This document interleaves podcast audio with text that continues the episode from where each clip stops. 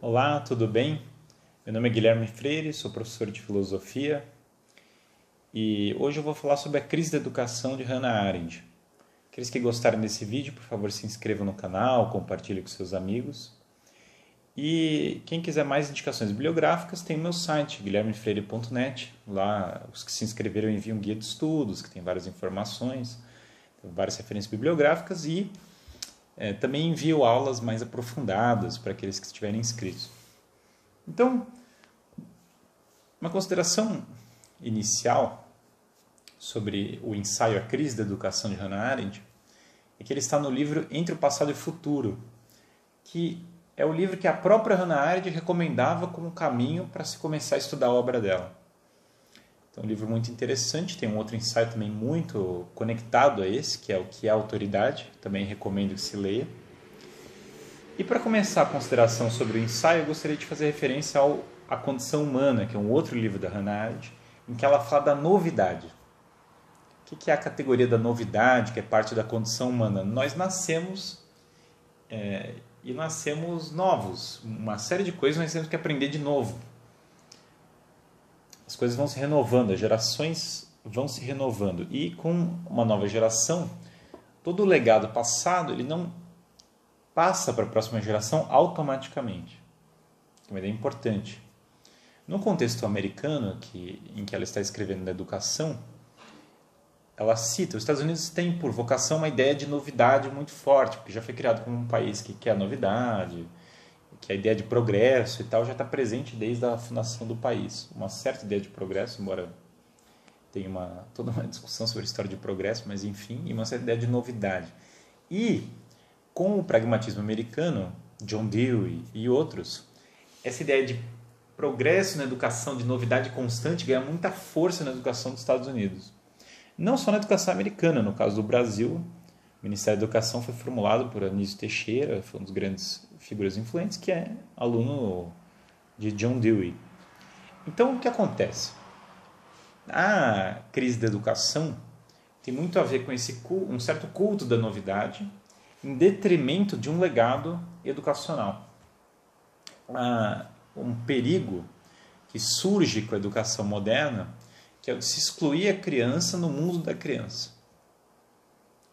Ou seja, a criança tem um mundo próprio, as referências próprias, tem todas as coisas dela. Tentar que a criança aprenda algo mais elevado, algo que é próprio dos adultos, isso é algo que seria ruim. Com isso, vejo que a Hannah Arendt vai comentar: bom, se nós privamos as crianças de aprender o conteúdo que vai prepará-las para o mundo, certo? Para um mundo de desafios, o fato é que as crianças presas no tal do mundo da criança têm menos ferramentas para entregar, para enfrentar os desafios que aparecem, não mais. Portanto, a noção de espontaneidade, em Rousseau tem muito essa ideia, né, da criança, uma certa espontaneidade, daí você vai acabar com a vontade individual, e essa espontaneidade vai florescer. Essa espontaneidade, sem as ferramentas de conteúdo para você encarar os problemas do mundo, ela tende, na verdade, a ter uma criança que vai ter mais dificuldades na vida, com uma propensão maior a não cultivar o espírito e a não se elevar. Então, a ideia de você prender a criança no mundo da criança é uma crueldade com a própria criança. Veja aqui um comentário meu. Claro que as crianças têm que brincar, claro que tem que ter elementos lúdicos na criação das crianças, isso é óbvio. Mas também tem que ter conteúdos de valor, tem que ter formação de virtudes e várias outras coisas. Então, você não pode reduzir a formação da criança a simplesmente o lúdico ou achar que a criança largada por ela mesma, sem aprender conteúdos, vai se desenvolver, que é uma ideia que está presente na educação moderna. Mas, enfim, no caso da, ideia da Hannah Arendt, tem três ideias que ela coloca como chave, que estão ali presentes na educação que estão gerando essa crise e ampliando essa crise há, um foco no grupo e não na criança, que é bem próprio dessas correntes modernas, certo? Então, são as dinâmicas de grupo, como os grupos são feitos, o que tira a ênfase do aperfeiçoamento pessoal e da própria noção de que você pode aprender e desenvolver a, as virtudes, o, o conteúdo, por meio de uma contemplação da verdade mais específica, ou seja, o desenvolvimento pessoal. E isso é retirado por causa dessa ênfase no grupo sempre, o conjunto, é, é bem próprio do coletivismo moderno. Há uma ênfase também, e a pedagogia moderna está toda assim, em você focar no ensino e não na matéria. Por quê? Bom, isso é muito do pragmatismo americano, que tem essa, essa noção do processo, do, do, do procedimento e não do conteúdo. John Dewey, era tremendo, John Dewey, que é um dos, patrões da educação, vou falar sobre ele em outro vídeo, mas John Dewey era tremendamente nominalista. Tinha uma noção totalmente focada simplesmente na experiência. Portanto, ele recusava muito do conteúdo tradicional. Ele queria fazer a educação progressista a todo custo, em detrimento dos clássicos. Isso para ele, a própria noção de clássico é meio relativa. E a Hannah Arendt fala, olha, você pode até não ser conservador na política, seja ou não, o ponto é que na educação você tem que ser, porque educação é conservar, é preservar um determinado legado. Então esse é um problema quando você só foca nas técnicas de ensino e não na própria matéria, no conteúdo currículo sendo montado a partir simplesmente da noção de técnicas. Isso, a faculdade de pedagogia está extremamente prevalente. Um outro fator da crise é o fato de simplesmente achar que aquilo que você faz é a única forma de você aprender.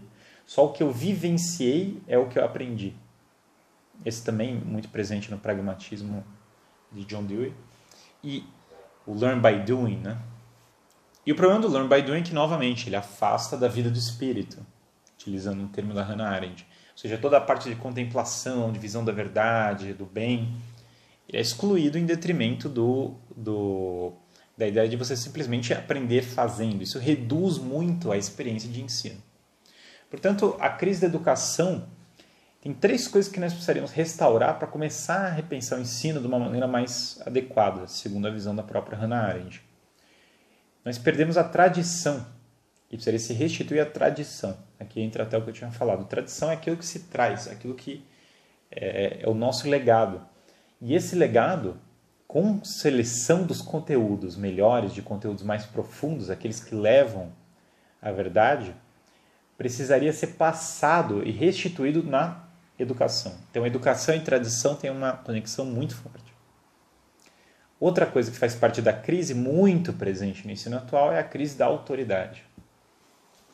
A autoridade é uma noção que ela vai resgatar na área de lá dos romanos, vai falar que é mais do que uma, uma sugestão e menos do que uma ordem.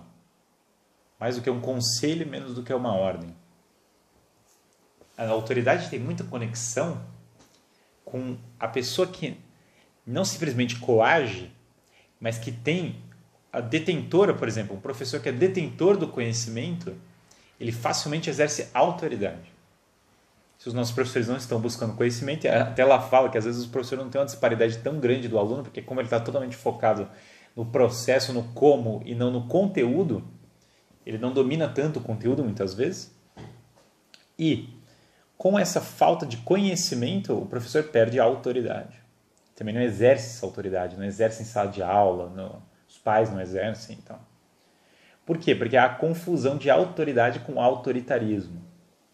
Só que autoritarismo já é a deturpação da autoridade. Portanto, a autoridade até uma forma de você evitar o autoritarismo é a própria autoridade. E ensino precisa ter autoridade. Um ponto muito conectado com a autoridade é o ponto da religião. Religião aqui no sentido romano de voltar a uma experiência original. Mas que toda religião tem esse ponto. Por quê? Ali em Roma, constantemente se fazia referência à fundação da cidade como uma cidade sagrada que foi fundada e tal. E, portanto, Portanto, isso restitui para as pessoas um, uma noção de sentido. Religião, a etimologia da palavra é isso, né? Religar, ligar novamente. No cristianismo, por exemplo, e Agostinho, uma influência muito forte para Hannah Arendt, que vai adotar muito a teoria, por exemplo, questão do amor em Agostinho, tal, ela toda hora está fazendo referência a Agostinho.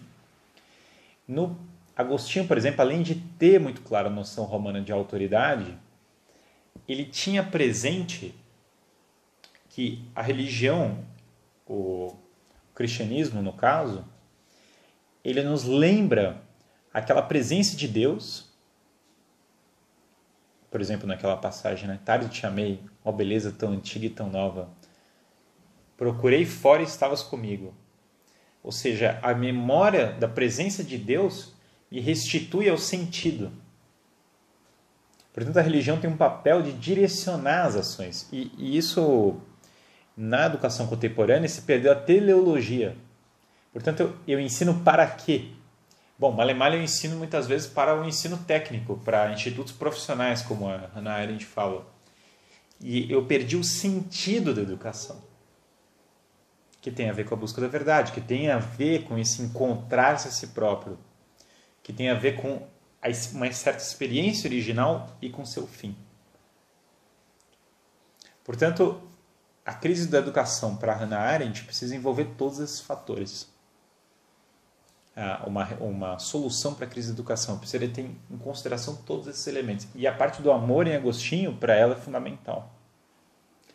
Então, na ânsia de rejeitar um totalitarismo da educação, nós estamos prendendo as nossas crianças e criando pequenos mini tiranos, crianças que querem suas vontades feitas o tempo todo, cuja autoridade não é clara.